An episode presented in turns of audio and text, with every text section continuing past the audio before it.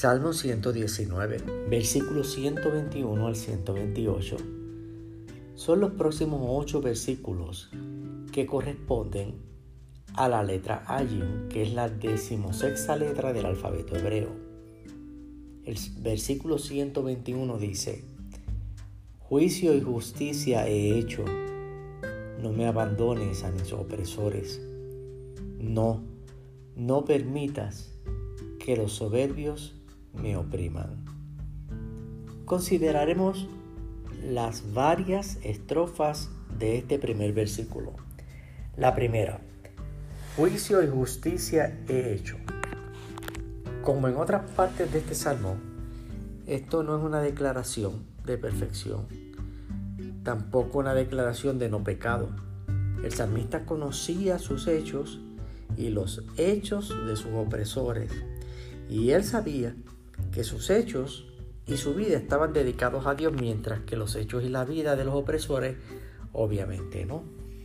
Esta fue una realidad en la vida de David y ha sido realidad en muchas otras vidas, tal vez como la de nosotros.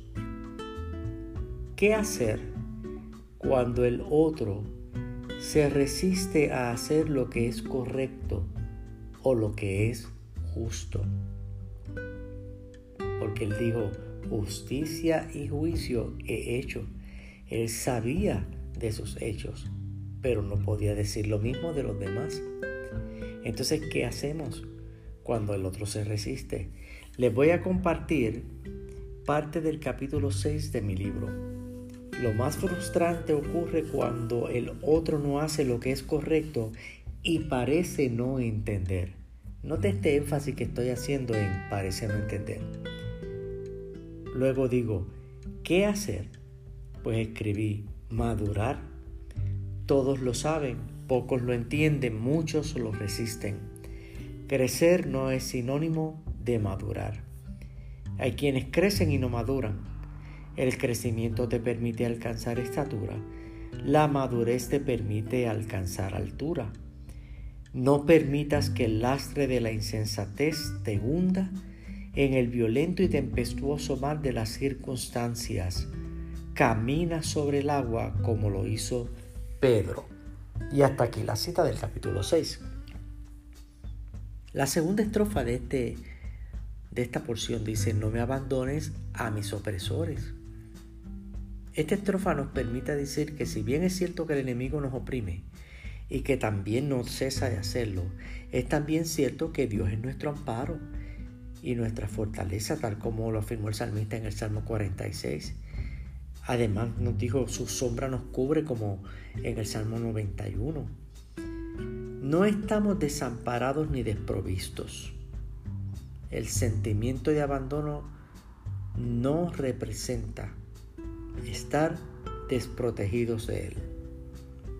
El salmista pidió que le defendiera e interviniera por él frente a sus opresores. Fíjense que él nos dice, considera mis intereses, haz los tuyos, ponte de mi parte. Él reconoce y entiende que solo la intervención de Dios nos libra del opresor. Esta estrofa nos centra en la dependencia en Dios.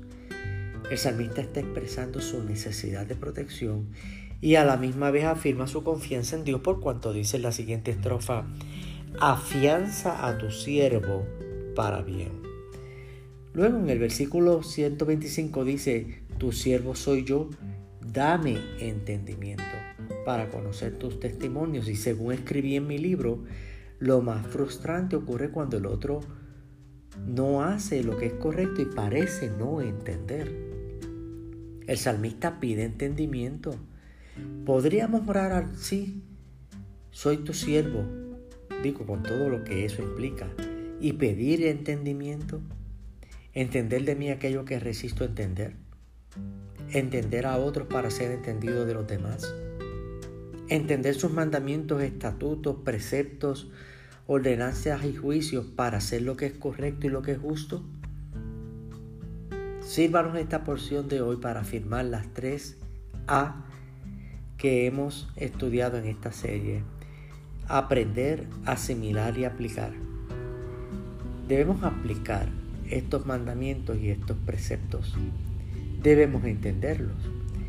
Y así también podemos hacer afirmación de las tres el deseo, la disciplina y el deleite, tal como lo hemos visto a lo largo del estudio de estos salmos. Afianza a tus siervos para bien, oh Dios, la paz de Dios. Shalom.